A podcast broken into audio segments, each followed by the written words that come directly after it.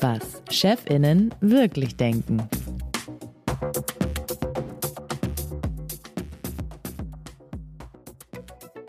Herzlich willkommen zu unserem Podcast von Zeit und Zeit Online, was Chefinnen wirklich denken. So heißt der Podcast und wir sprechen darin mit Vorgesetzten über Themen, die sie sonst nur ihrer Familie oder ihrem Coach anvertrauen. Mein Name ist Moritz Müller-Wirth, ich bin stellvertretender Chefredakteur der Zeit und mir gegenüber, nein, neben mir sitzt Leonie Seifert. Sie ist stellvertretende Chefredakteurin von Zeit Online. Hallo Leonie. Hallo Moritz. Wie Sie schon an unseren Titel hören, wir sind Chefs, aber wir haben auch Chefs. Unser heutiger Gast ist die wichtigste Frau in der deutschen Kunstwelt. Sie ist die Geschäftsführerin des Berliner Auktionshauses Griesebach. Sie kennen das vielleicht, so geht es zumindest mir, weil Griesebach vor einigen Monaten einen Beckmann, ein Gemälde, versteigert hat für 20 Millionen Euro und so viel wurde vorher noch nie in Deutschland bei einer Auktion gezahlt. Herzlich willkommen, Diandra Donnecker. Ich freue mich sehr, mit Ihnen zu sein. Frau Donnecker, Moritz und ich haben gestern im Zug zusammengesessen und uns ist aufgefallen, wir können uns eigentlich gar nicht so richtig vorstellen, was Sie machen. Und haben keine Ahnung davon, wie, wie Sie überhaupt an die Bilder kommen, die Sie da versteigern. Unser Thema heute ist eigentlich Bauchgefühl mhm. als Führungsmethode. Das haben Sie sich ausgesucht. Und ich bin wirklich gespannt, wie weit Sie mit Ihrem Bauchgefühl so kommen. Aber vielleicht können Sie erst mal erzählen, was machen Sie eigentlich? Ja, das ist immer so der Blick aus der Espressoschale. Denkt natürlich, das ist ganz klar, aber gleichzeitig so viele Fragen dazu. Es ist, glaube ich, ein Arbeiten mit ähm, Beziehung und ganz vielen Beziehungsgeflechten. Also einmal bedeutet natürlich Auktion, wir haben keine eigenen Kunstwerke, die wir ankaufen, sondern es ist ein Kommissionsgeschäft und wir haben Kontakte zu Menschen, die gerade verkaufen wollen oder müssen. Also sind Zwischenhändler quasi. Richtig. Und dann gibt es die Seite derer, die natürlich Sammler sind oder Händler, die kaufen wollen oder auch müssen. Und das ist ein Geflecht aus Beziehungsebenen, die besser werden, je älter man ist.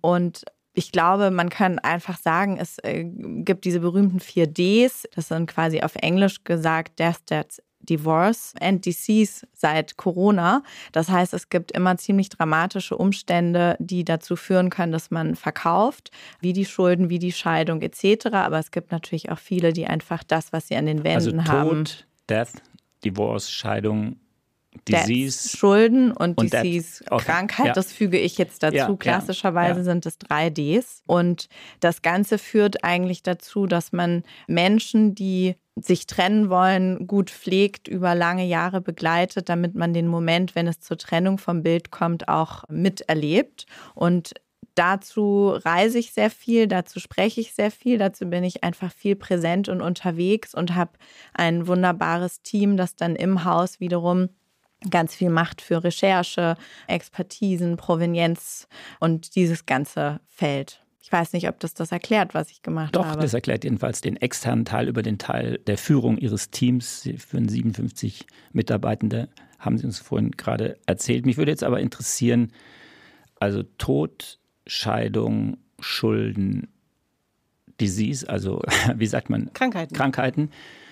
Das hört sich jetzt nicht besonders vergnügungssteuerpflichtig an, alles zusammen. Und wenn man es jetzt noch ein bisschen journalistisch übertreibt, würde man sagen, es hat auch eine gewisse Prise Zynismus, dass man mhm. sozusagen vom Leid anderer ein Geschäft ableitet. Mhm. Es ist bestimmt manchmal auch schwierig oder die Fra würde die Frage stellen, ist das nicht manchmal auch schwierig? Ich glaube, also ich habe es jetzt sozusagen gleich zu Beginn im etwas sehr zynischen Sinne formuliert, weil Auktionshäuser werden ja auch gerne als Aasgeier so beschrieben.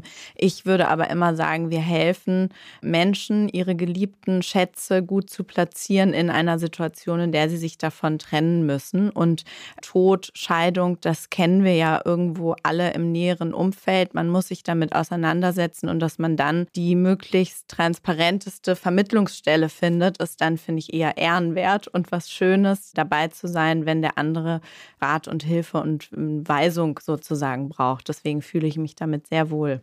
Und Sie sind das dann höchstpersönlich, die bei einer alten Dame in der Wohnung stehen, ja. gerade gestorben ist und Sie gucken das Bild an und denken, okay, das nehme ich jetzt mit? Mhm. Also genau, um das so ein bisschen ins Praktische zu führen. Wir erhalten tagtäglich hunderte E-Mails mit ganz vielem, was wir gar nicht versteigern können. Also von Teppichen zu Silber zu vielleicht irgendwelchen Briefen, Autographen, aber eben auch ganz viele Anfragen von Objekten, die wir vermitteln können. Und dann würde man die Person besuchen zu Hause oder an einem anderen Ort oder die Dame oder der Herr kommt zu uns. Es gibt natürlich auch ein gewachsenes Netzwerk aus Kontakten, das jeder von uns mitbringt oder aufgebaut hat, sodass man weiß, Herr Mustermann hat schon lange dieses und jenes Gemälde und man bleibt an dessen Seite und wartet gemeinsam den richtigen Moment für den Verkauf ab. Und es gibt auch ganz viel was wir immer so ein bisschen nennen kalte Ansprache, also dass man sich vielleicht gar nicht so gut kennt, aber weiß, der Händler hat ein großes Depot und ähm, vieles hat sich vielleicht auf den Messen nicht gut verkauft. Wollen wir es nicht gemeinsam mal probieren? Also es gibt verschiedene Wege, die nach Rom führen. Das heißt, es ähm, sind private Kunden, die Sie haben und aber auch professionelle, also Händler. Richtig. Okay. Und auf der Käuferseite kommen auch noch Museen dazu, die natürlich auch sehr gerne bei uns kaufen, wenn wir schöne Besonderheiten entdecken, die vielleicht auch lange nicht auf dem Markt waren und zugänglich waren. So, jetzt nähern wir uns ja. dem eigentlichen Thema unseres Podcasts, nämlich Führung. Und äh, Leonie hat es vorhin schon gesagt, wir erfahrene Hörerinnen und Hörer wissen, dass wir besprechen immer im Vorhinein ein, ein spezielles Thema mit unseren Gästen oder Gästinnen. Sie haben sich das Thema Bauchgefühl gewünscht und wir haben, glaube ich, sofort gesagt, machen wir, weil das ein so besonderes und nicht klassisches Thema im Bereich der Führung ist. Bevor wir aber in dieses Thema einsteigen, Sie kennen das, wenn Sie den Podcast ab und zu hören, wollen wir Sie als Chefin besser kennenlernen und haben uns dazu ein Spiel ausgedacht. Mhm. Und zwar lese ich Ihnen jetzt einige, wir gucken mal, wie lang die Antworten dann sind, einige Sätze vor. Darf man antworten? Nee, Sie müssen die Sätze komplett, oder Sie sollten, wir würden Sie bitten, mhm. die Sätze zu komplettieren, nicht mehr und nicht weniger. Heute ein neues Spiel auf Wunsch von Moritz Sohn. Äh, der ja, Heavy-Hörer ist, glaube ich. Ja, wir haben also mal ein paar Heavy-Hörer getestet, beziehungsweise um ihre Meinung gebeten und mein Sohn in der Tat, Jakob, fand, dass dieses Spiel, was wir bisher einmal nur an, jetzt wird es echt spannend, was wir nur einmal eingesetzt hatten, effektiver ist als das Spiel, was wir bisher Viele immer. Viele Grüße an Jakob, ja. okay. also. Mach mal schnell fertig. Manche von diesen Sätzen haben mit dem Thema zu tun, andere nicht. Wir steigen relativ allgemein ein mit einem Satz, der folgendermaßen beginnt. Wenn mich jemand dringend kurzfristig sprechen will, soll er oder sie am besten mich anrufen oder eine WhatsApp schicken. Wenn mich jemand auf dem Flur in ein Gespräch verwickeln will und ich es eilig habe, dann sage ich immer, ich möchte dir gerne zuhören, aber ich kann erst um 15 Uhr. Bitte komm dann zu mir oder gib mir fünf Minuten, ich muss was regeln. Lass es uns dann machen. Das geht dann aber doch relativ kurzfristig oder selber Tag. Ja. Gut. Wenn mir Mitarbeitende Details aus ihrem Privatleben erzählen, finde ich das schön, solange ich das authentisch schön finden kann. Es gibt, finde ich, auch Themen, die sind sehr individuell, privat, wo ich vielleicht sagen würde, ich glaube, Luise, da bin ich nicht die Richtige dafür. So. Wenn jemand in Gehaltsgesprächen weniger Geld fordert, als sie ihm geben würden, dann ihm oder ihr? Mm, Lasse ich das so stehen, weil ich finde, das ist auch, kommt auf die Situation drauf an, aber ich finde, es ist auch eine gute Übung, sich für sich selbst einzusetzen. Ich würde aber wahrscheinlich in einem nächsten Gespräch proaktiv das dann nochmal korrigieren in Bezug zu einer Leistung, einem Projekt und das dann so sozusagen gerade rücken. Wenn mich jemand im Urlaub anruft, ist es für mich völlig okay ein Meeting beginnt und ich bin komplett unvorbereitet. Merkt niemand, das könnte ich schon in der Schule total gut abfedern erstmal. Wenn eine Mitarbeiterin oder ein Mitarbeiter zum dritten Mal mit dem gleichen Problem auf mich zukommt, finde ich es nicht gut. Also ich glaube, man muss selbst viele Vorschläge und Ideen bringen und nicht sich redundant wiederholen. Da bin ich dann, da hebe ich eine Augenbraue und würde das auch kommunizieren. Der erste Eindruck eines Menschen ist für mich entscheidend. Stichwort Bauchgefühl. Klar. Und jetzt kommen wir jetzt, jetzt ganz, ganz voll direkt auf die zwölf. Wenn mein Bauchgefühl eindeutig in eine Richtung weist, dann folge ich dem und schlage auch Alarm oder applaudiere und alles, ja. Jetzt, dann sind wir wirklich gleich schon mitten im Thema drin. Letzter Satz. Wenn mir jemand widerspricht und sich auf sein oder ihr Bauchgefühl beruft, dann nehme ich das sehr ernst und höre zu und höre auch nochmal rein in mich. Glauben Sie, Frau Donnecker, dass der Kunstmarkt, so wie Sie ihn gerade auch geschildert haben mit Ihrem alltäglichen, eine Branche ist, Verkauf, Kauf, Verhandeln, eine Branche, die besonders auf Bauchgefühl hört oder angewiesen ist? Ja, das ist eine hochsensible Branche, die wahnsinnig stimmungsaffin ist. Also man muss ja doch sagen, wir gehören zu diesem äh, Luxussegment. Das heißt, braucht man jetzt das Bild an der Wand? Fragezeichen. Das ist sofort zu spüren, wenn die allgemeine Stimmung, Klima, Atmosphäre angespannt ist, dass sich der Käufer, aber auch der Einlieferer dann zurückzieht. Das heißt, alles, was so Gefühl und Stimmung ist, ist ganz bedeutend für uns. Genau, wir kommen nachher noch drauf, dass ja Gefühl und Stimmung sind ja das eine, aber es ist ja ein Geschäft. Es ist mhm. ja ein mhm. Geschäft, das heißt, durch Bauchgefühl nicht wirklich zu begründende Entscheidung hat ja auch ganz harte materielle Folgen. Jetzt aber erst nochmal die Frage in Ihrer Erinnerung. Sie sind ja ein Mensch, das merkt man jetzt ja auch, die mit dem Bauchgefühl wirklich lebt und es ist überhaupt sehr authentisch, wenn ich das mal sagen darf, schon in den ersten zehn Minuten. Wann haben Sie zum ersten Mal gemerkt, dass Sie besser auf Ihr Bauchgefühl gehört hätten? Ich denke, das ist keine konkrete Erinnerung an diesen einen Moment, diese eine Begegnung. Ich denke da sehr an meine Eltern absurderweise, die, sobald ich irgendwo nicht hingehen wollte oder etwas nicht machen wollte, was ich aber machen sollte, sicher im Kontext der Schule, mir immer das Gefühl gegeben haben, es ist okay und dann mache ich das einfach nicht. Und das hat das sehr so gestärkt. Das hat nichts mit Bockigkeiten zu tun, sondern eben diesem unerklärlichen, ich habe kein gutes Gefühl, wenn. Und das wurde, glaube ich, in meinem Zuhause immer zugelassen. Und dadurch entwickelt sich ja nochmal aus diesem Empfinden eine andere Sensibilität weil man es überhaupt darf. Also ich glaube, Bauchgefühl ist ja auch etwas, was schon mit dem Wort Gefühl so eine Verschriebenheit haben kann, weil es so irrational wirkt oder so wenig greifbar. Und dass das quasi erlaubt war in diesem Nukleus Familie, das war wichtig, um das überhaupt so entwickeln zu können und ich mir einbildet, mich darauf verlassen zu können. Jetzt klingt es ja so, auch so wie Sie es schildern, dass das eigentlich so eine für ihr Leben, für Berufsleben, aber Sie haben jetzt gerade auch von Familie gesprochen, sozusagen so eine Richtschnur ist, die sie eigentlich sehr gut oder gut durchs Leben gebracht hat. Mhm. Können Sie sich an Situationen erinnern, wo das Bauchgefühl, also Ihr eigenes Bauchgefühl Sie mal richtig getrogen hat, wo Sie sagen, oha, das war, hat mich mein Bauch, hat mein Bauch mich verlassen? Ja, auf jeden Fall. Ich habe immer wieder mal ähm, Begegnung, wo ich von dem ersten Eindruck, gerade jetzt so, wenn es um vielleicht äh, will man zusammenarbeiten oder ähm, wie weit kann ich mich aus dem Fenster lehnen in meinem Vertrauensfeld sozusagen, wo ich mit vielleicht auch einer Spur äh, von zu viel Zutrauen mich getäuscht habe, auf jeden Fall. Aber das sind auch, denke ich, doch ganz wichtige Übungen. Also ich glaube, gerade sowas wie so eine Fehlerkultur im Unternehmen, Unternehmen, aber auch mit sich selbst zu haben, sind wichtig, um dann wieder das andere üben zu können. Ich frage mich gerade, ist das nicht bei jeder Person so, dass die ein starkes Bauchgefühl hat und da auch drauf hört? Wie ist es bei dir, Moritz? Also ich glaube das auch. Ich glaube auch, also ich, als, ich, als wir uns beschäftigt haben oder ich mich damit beschäftigt, dachte ich auch eigentlich, Bauchgefühl schwingt, glaube ich, auch bei Menschen mit die niemals Bauchgefühl als Thema für einen Podcast vorschlagen würden. Also man hat ja immer einen ersten Eindruck von einem Menschen und manchmal täuscht man sich und manchmal nicht. Aber ich glaube, was Frau Donnicker gerade gesagt hat, würde ich auch für mich sagen, es ist halt dann irgendwann auch eine Erfahrungsgeschichte. Wenn man mhm. also ein hohes, in hohem Maße auch manchmal gegen das Hirn oder auch gegen Argumente Dinge entscheidet, was man ja als Führungskraft dann ab und zu auch mal kann äh, und es sich als richtig erweist, dass man auf sein Bauchgefühl sozusagen es ist ein wahrscheinlich falsches Wort, kontraintuitiv ist natürlich genau falsch, sondern kontrafaktisch mhm. entscheidet, dann setzt sich das schon durch. Und das würde ich für mich schon auch in Anspruch nehmen, dass ich am Anfang da sehr viel unsicherer war, als nachdem ich mal zwei, dreimal das Gefühl hatte, dass ich kann mich darauf in der Regel, wie Sie sagen, es gibt auch immer Ausnahmen oder andere Situationen, ent, kann mich darauf eigentlich verlassen.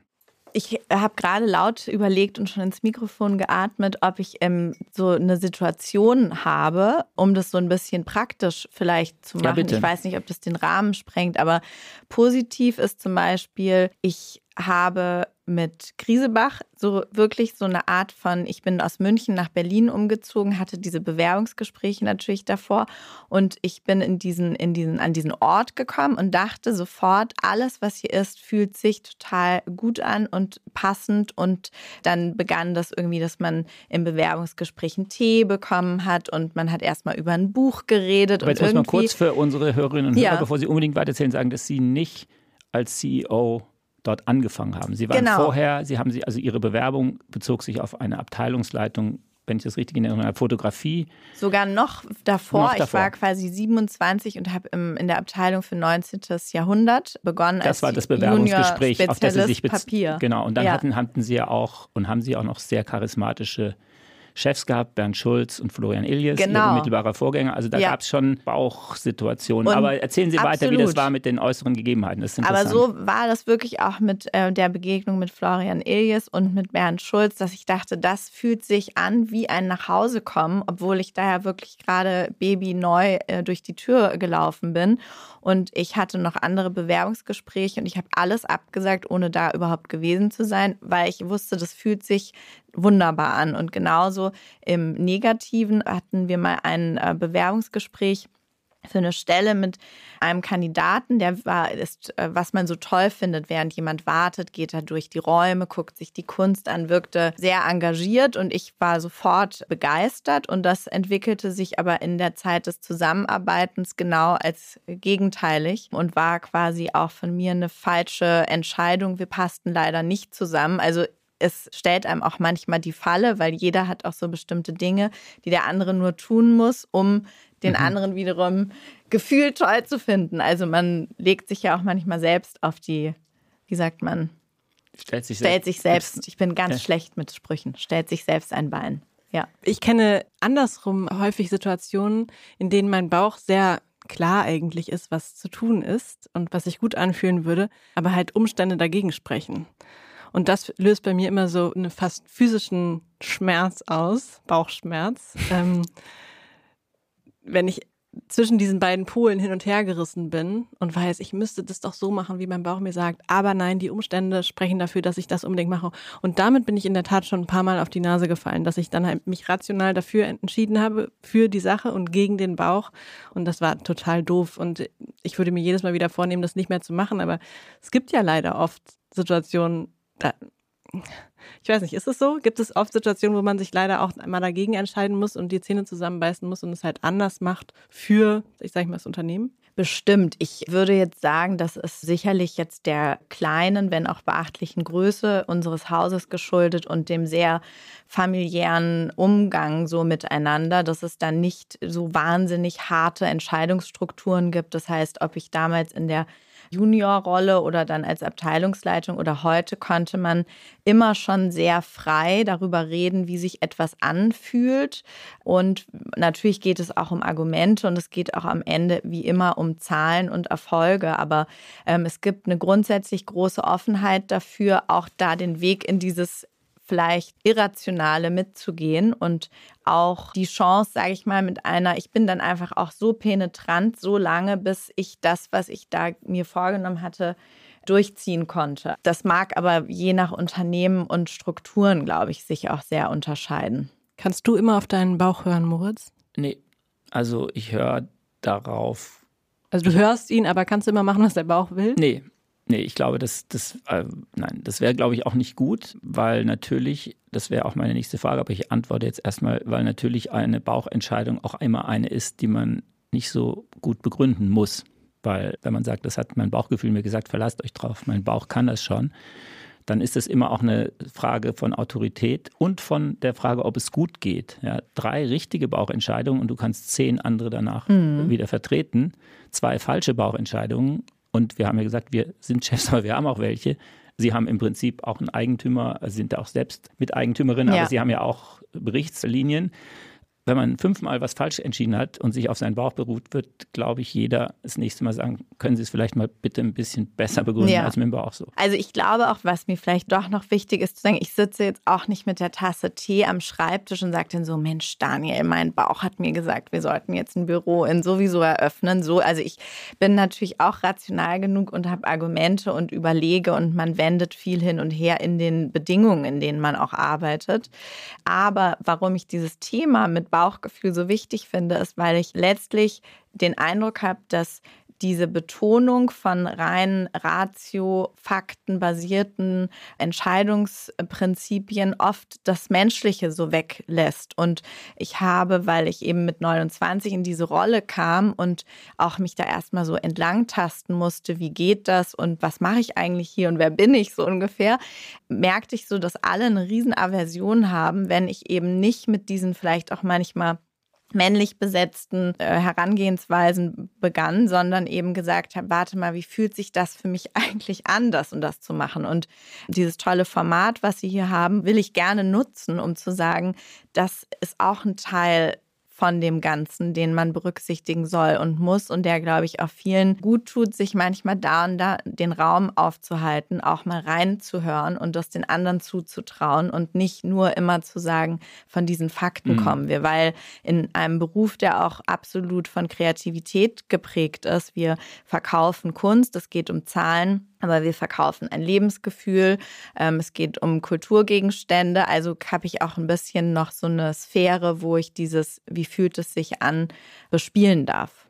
Also das heißt, wir halten fest, Entscheidungen werden immer getroffen aufgrund von verschiedenen Daten, auf die man sich verlassen kann, Zahlen ja. zum Beispiel. Und dazu kommt immer, immer das Bauchgefühl und das blenden sie nicht aus. Ja thematisieren Sie das gegenüber Ihren Mitarbeitenden, sozusagen Ihren Führungsstil? Ist das etwas, was Sie, wenn Sie mit Mitarbeitenden oder auch in Teams, in der Teamsitzung, erklären Sie das so, wie Sie das uns erklärt haben? Oder wird das als Führungsmethode einfach eingesetzt, ohne dass es erklärt wird? Gute Frage. Ich würde sagen, da ich ja in dem Unternehmen mich selbst so entwickelt habe und sehr viele, wir haben auch kaum Fluktuation, wir sind ein gewachsenes Team seit vielen Jahren und Jahrzehnten, haben die mich natürlich in der Manier schon auch kennengelernt in den verschiedenen Stationen. Wenn jemand sehr neu gerade bei uns anfängt, dann erkläre ich das schon manchmal, ähm, wie ich arbeite und denke oder auch, dass ich zum Beispiel sehr gerne einfach schnell angerufen werde und eine WhatsApp, also so, dass man irgendwie vermittelt, man möchte ein, eine Nahbarkeit und ein schnelles Tempo und auch lieber sagen, da habe ich einen Fehler gemacht, als es gar nicht gemacht mhm. zu haben. Das erläutere ich schon. Auch mit der Bereitschaft, mich auf anderes auch einzustellen. Also ich glaube, ich bin jetzt nicht der Weisheitsletzter Schluss. Ich bin auch, glaube ich, oft nervig mit diesem Eruptiven ab und zu. Aber mm, ich versuche es zu erklären, wenn jemand äh, neu bei uns beginnt, ja. Noch so eine Bauchgefühlgeschichte ist, das kenne ich aus dem Arbeitskontext, Dinge nicht ganz so schnell zu machen. Weil man mhm. irgendwie das Gefühl hat, hm, das könnte stimmt, jetzt stimmt, schief stimmt. gehen. Ja. ja. Wenn ich jetzt sofort das und das in der Konferenz sage, sondern vielleicht brauchen wir dann noch mal eine Woche und ja. Ich habe mir dann noch gar nicht konkret überlegt, mit wem man in der Zwischenzeit nochmal reden sollte, aber es könnte vielleicht besser sein. Absolut. Das ist natürlich was, was andere völlig rasend macht und Absolut. man kann es in dem Fall auch überhaupt nicht begründen. Ich habe einfach das Gefühl, müssen wir noch warten. Absolut. Ich glaube auch, dass es bestimmt sowas gibt zwischen man wartet gefühlt nochmal und man hält auch inne im Sinne von nicht einer Taktik, aber dass sich manches bei anderen auch erstmal setzt. Weil ich glaube, in dieser Welt der Überperformer und immer schnell alles durchziehen, ist es auch eine richtige Strategie, dass es sich so setzen darf und man nicht immer sofort alles schon beantwortet und abgehakt haben muss. Ganz schlimm ist allerdings, wenn man dann von Führungskräften den Satz hört, ich bewege das jetzt mal in meinem Herzen. Mhm. Auch das ist Komische sowas. Geschichte. Mhm. Das klingt, glaube ich, immer nach einfach nicht machen. Ich, ja, keine Lust. Wir sind ja ein Service-Podcast, wie erfahrene Hörerinnen und Hörer wissen. Deshalb würde ich jetzt gerne doch nochmal auf diese Erklärungsgeschichte mhm. ähm, kommen. Sie sind ja bestimmt in Situationen, und ich beziehe mich jetzt auf Situationen mit Ihrem Team, nicht wenn Sie bei Menschen, die sich getrennt haben oder die Todesfälle haben, nach Bildern sich umschauen, das sage ich jetzt ohne irgendeine Ironie. Erklären Sie Entscheidungen und begründen Sie in Sitzungen Entscheidungen mit Ihrem Bauchgefühl vor Ihrem Team oder auch vor einzelnen Mitarbeitenden? Sagen Sie, ich habe das jetzt so entschieden, weil mein Bauch mir sagt, das ist richtig? Oder ist dann das, was Leonie gesagt hat, nämlich, dass man doch eher die Fakten in den Vordergrund stellt und dann sagen, der Bauch hat halt den letzten Ausschlag gegeben? Ja, also ich habe noch nie was nur mit dem Bauch begründet, sondern es ist immer eine Summe von verschiedenen Teilen. Aber ich betone definitiv, dass es auch sowas gibt wie eine gefühlte Haltung oder wie sagt man es, empfundene Haltung, die das dann auch noch bewegt. Aber es gibt, glaube ich, keine Entscheidung, die nur eine reine Bauchentscheidung ist. Insofern müsste ich das auch oder würde ich das und mache ich auch in jeder Entscheidung sichtbar, dass es das gibt, aber als Anteil von einem ganzen Kuchen, einem ganzen Paket. Und noch einmal zusammenfassend, haben Sie sich noch nie im beruflichen Kontext komplett gegen den Bauch entschieden? Mm, ich schüttle gerade mal den Kopf, während ich noch ein bisschen nachdenke. Nein.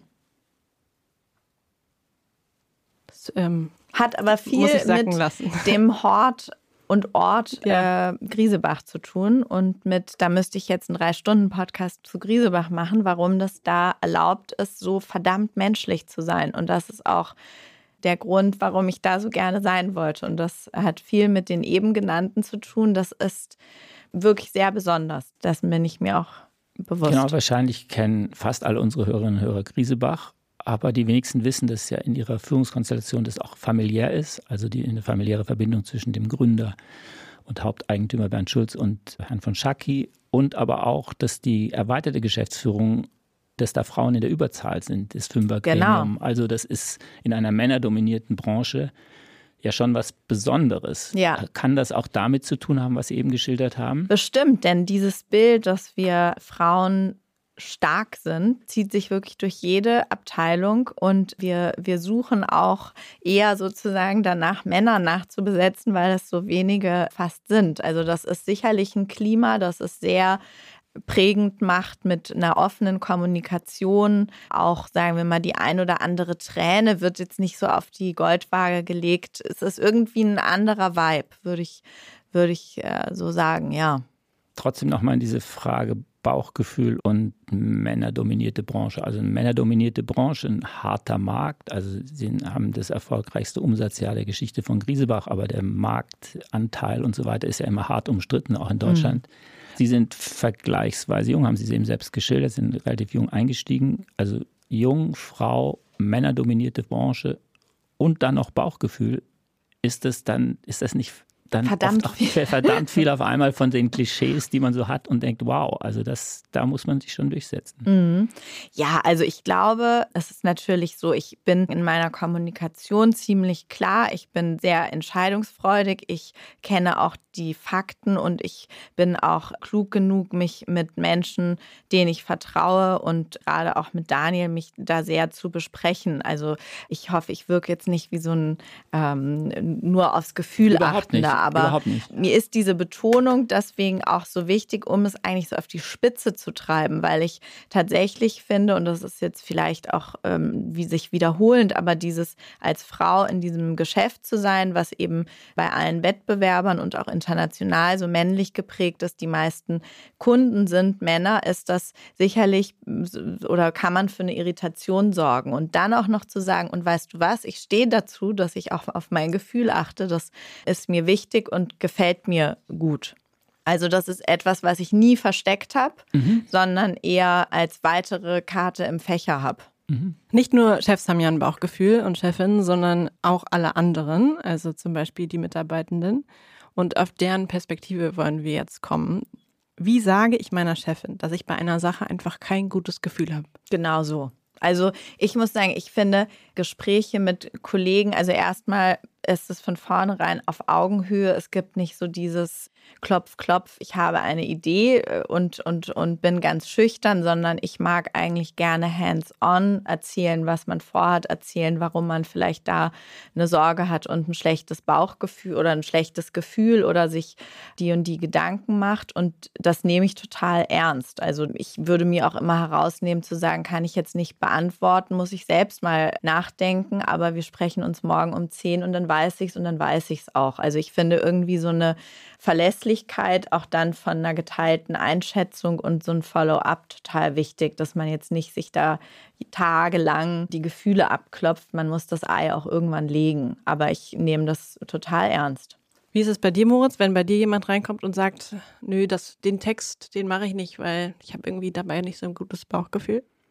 Das würde mir nicht reichen. Also ich fand es eben auch ganz interessant, dass natürlich, ich glaube, ich akzeptieren würde, wenn mir jemand darlegen würde, dass das Bauchgefühl letztlich die Entscheidung dagegen, der Aus, den Ausschlag gegeben hat für die Entscheidung dagegen, aber Bauchgefühl als alleinige Begründung für irgendwas ist, glaube ich, in den meisten Fällen hm. schwierig, würde ich, glaube ich, zumindest auch hinterfragen. Aber was ich, also ich habe es mir auch natürlich überlegt, was mir schon ein, zwei Mal passiert ist, wenn Leute so mit voller Leidenschaft, passiert so selten, dass einen das so richtig überzeugt. Aber es gibt schon Situationen, wo Leute sagen, frag mich jetzt bitte nicht nach einer Begründung das sollten wir jetzt einfach machen. Schick mich dahin. Ich fahre dahin und ich kann noch nicht sagen wie, aber ich werde mit einer wirklich guten Geschichte zurückkommen.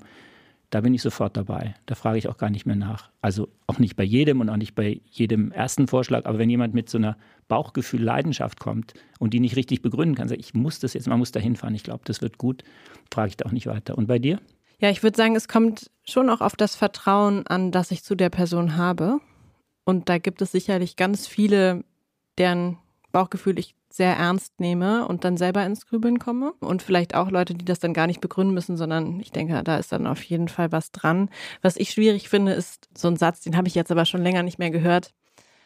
Ah, den Text soll ich schreiben, ich fühle es nicht.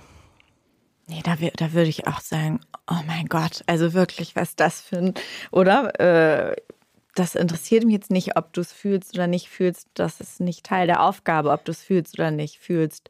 Ich überlege gerade mit ähm, so einem praktischen Beispiel sozusagen. Bei uns ist das natürlich ganz viel.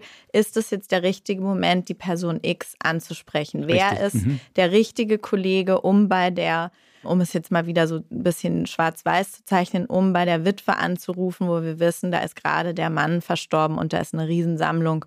Und da geht es eigentlich die ganze Zeit darum, um dieses, wer passt zu wem, wer hat welche Art von Auftreten, Tonalität oder ist eben unabhängig, ob man sich lange kennt oder erst kürzer, das richtige Fit zu diesem Kunden, zu dieser Kundin. Und da kann man sich fast nur auf sowas wie eine Intuition verlassen, weil die Kollegen sind dann in dem Bereich X alle Experten. Die meisten sind promoviert, die meisten im Werksverzeichnis oder einige im Werksverzeichnisse veröffentlicht. Da ist es fern von, bist du der geeignete Kunsthistoriker, mhm. Wissenschaftler, aber vielleicht schwingst du nicht mit der Person. Und da sind wir schon wieder in dem Bereich von, fühlt, wie fühlt sich das an? Und da ist das auch vielleicht da und dort eine Härte, wenn man sagt, du bist zwar exzellent in dem Gebiet, aber die Kollegin Mustermann ist eben die passendere Person, weil sie hat was auch immer, die und die Art mit der Person umzugehen. Also es ist ja sowas,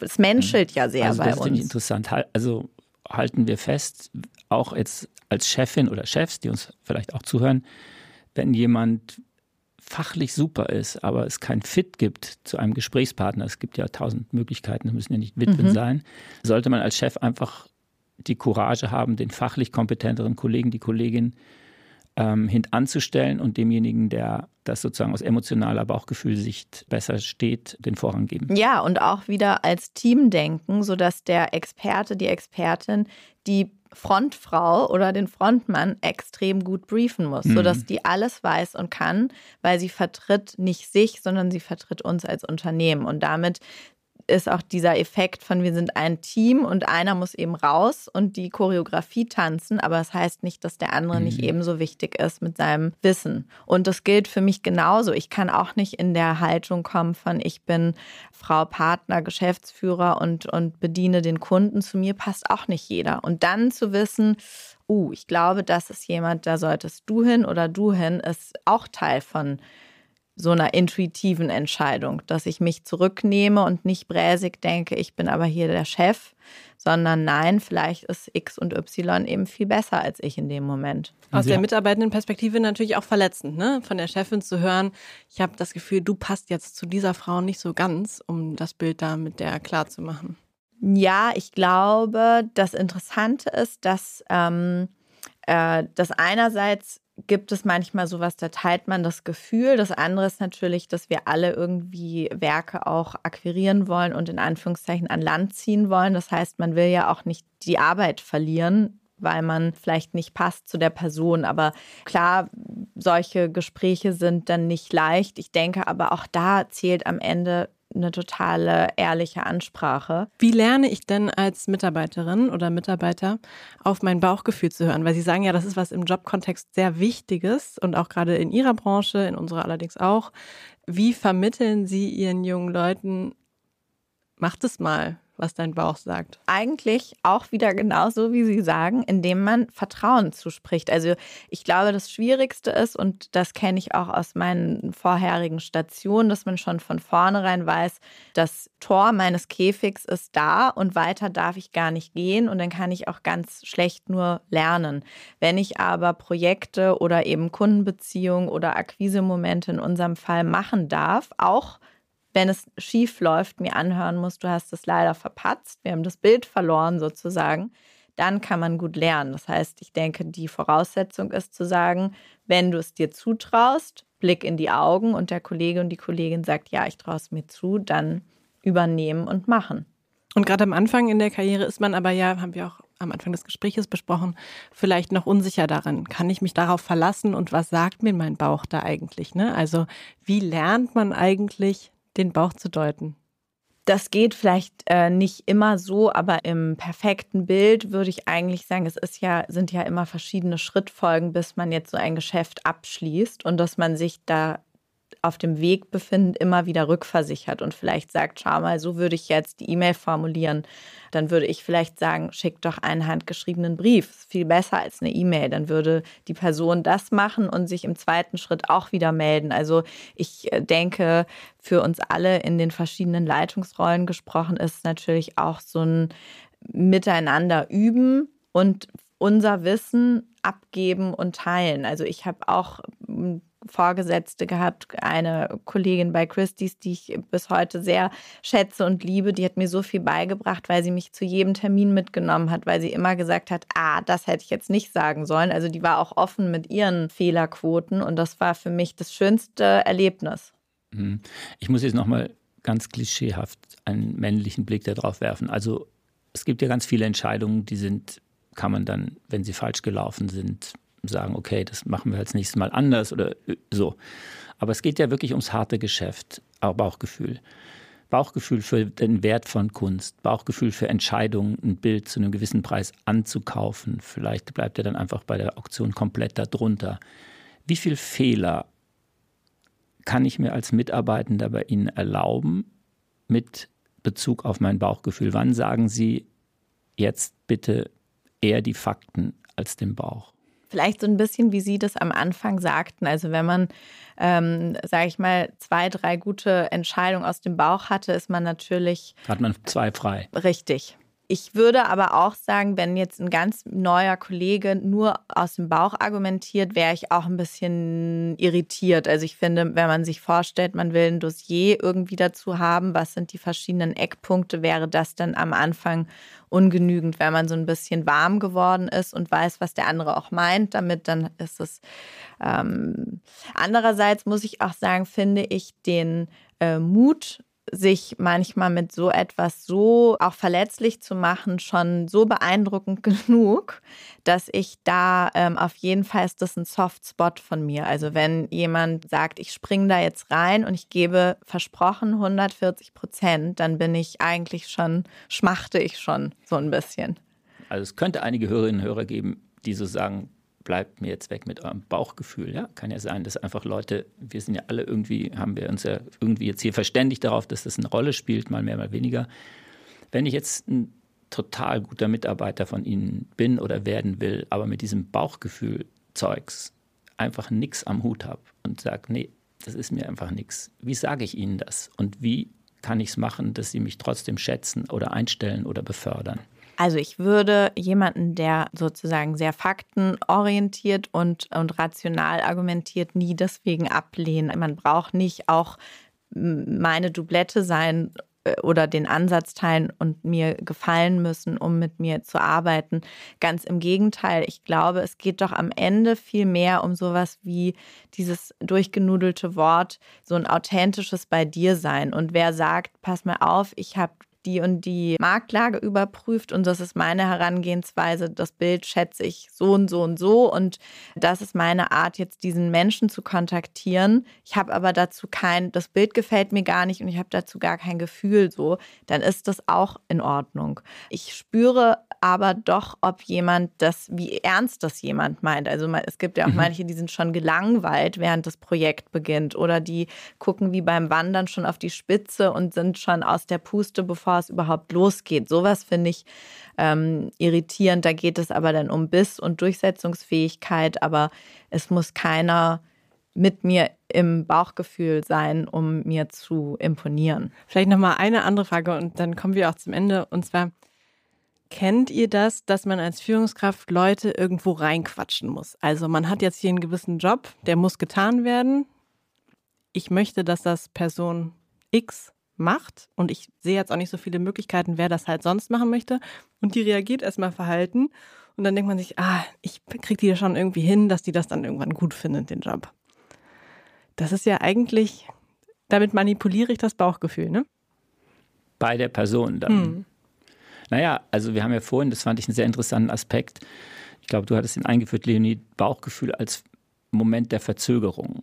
Das kann ja schlecht sein, in dem Moment, wo man dann unglaubwürdig wird und einfach sich nicht traut zu entscheiden. Es kann aber natürlich auch natürlich immer nur im guten Sinne manipulativ sein, dass es einfach noch eine gewisse Zeit braucht. Und da ist natürlich das Bauchgefühl ein echt gutes Argument. Was meinen Sie, Frau Donnecker? Meine erste Reaktion in mir war gerade so, jemanden überreden ist irgendwie, finde ich, so Mittel, weil ich denke, dass eine Grundvoraussetzung eben auch jetzt sehr extrem auf unser Geschäftsmodell ist natürlich, dass du dafür irgendwo Leidenschaft haben musst, weil du am Ende wieder vor Menschen stehst, denen du es verkaufen musst. Und ich glaube, irgendwie merkt man, ob das so auferlegt ist und Pflicht oder ob es auch noch Spaß macht. Ich glaube aber auch, dass ganz viele gar nicht unbedingt immer nur wissen, was sie so toll finden und dass es manchmal auch so einen Stups braucht, in vielleicht ein neues Land, eine neue Aufgabe oder wie auch immer zu gehen. Und das hat dann aber was damit zu tun, dass man vielleicht nochmal zuhören sollte, warum der andere zögert. Denn das erzählt mir wieder so viel über meine Kollegin oder meinen Kollegen, um entweder doch nochmal ein anderes Projekt mitzugeben oder zu sagen, doch, schau und genau deswegen bist du dafür richtig. Also nur zu sagen, brachial, du fliegst jetzt nach Buxtehude und machst das, das glaube ich ist ein Downer. Würde ich nicht machen. Jetzt kommen wir zum Ende. Schade, ich bin jetzt erst richtig warm geworden. Letzte Frage, die aber, glaube ich, nochmal lustig wird. Wir sind jetzt am Ende des Podcasts. Und hat Ihr Bauchgefühl Sie getrogen, bei der Zusage herzukommen? Nein, ganz und gar nicht. Das ist doch jetzt hier Fishing for Compliments. Natürlich. Aber wirklich. Nee, ich finde es ganz wunderschön. Ich finde das ein, ein, wundervolles Format und man lernt irre viel und erkennt sich in manchem und in manchem denkt man so, wie würde ich es machen? Und große Freude, das hat alle ja. meine Träume erfüllt. Leonie hat es natürlich jetzt gerade sofort richtig erkannt. Das müssen wir jetzt mal gucken, wie wir mit diesem, mit diesem gefischten Kompliment ähm, umgehen. Aber meine Frage war eigentlich, ich habe sie dann anders gestellt, als wir sie gefragt haben oder Leonie sie gefragt hat, ob sie kommen. Welche Rolle hat ihr Bauch gespielt bei der Frage, ob sie zusagen? Ich verrate dann gleich, was die erste Antwort war. Ich habe eigentlich sofort begeistert Ja gesagt. Sie haben gesagt, nehmen Sie doch lieber meinen Co-Geschäftsführer. Ja, das stimmt. Weil ich, also Daniel und ich sind sehr miteinander verbunden und am liebsten hätte ich es mit ihm zusammen gemacht. Oder auch er. Aber jetzt bin ich's. Darüber und sind er grüßt. Froh. Das war eine neue Folge von unserem Podcast, was Chefinnen wirklich denken. Wenn Sie Feedback für uns haben, dann schreiben Sie uns an chefinnen.zeit.de. Sie merken, wir haben ganz schön Überhang an Frauen hier im Podcast. Das wird sich wieder ändern. Das wird sich ändern. Schicken Sie uns auch gerne ein paar Männernamen. Wir freuen uns sehr. Vielen Dank, Diandra Donnecker, für diesen Besuch und alles Gute. Vielen, vielen Dank. Vielen Dank.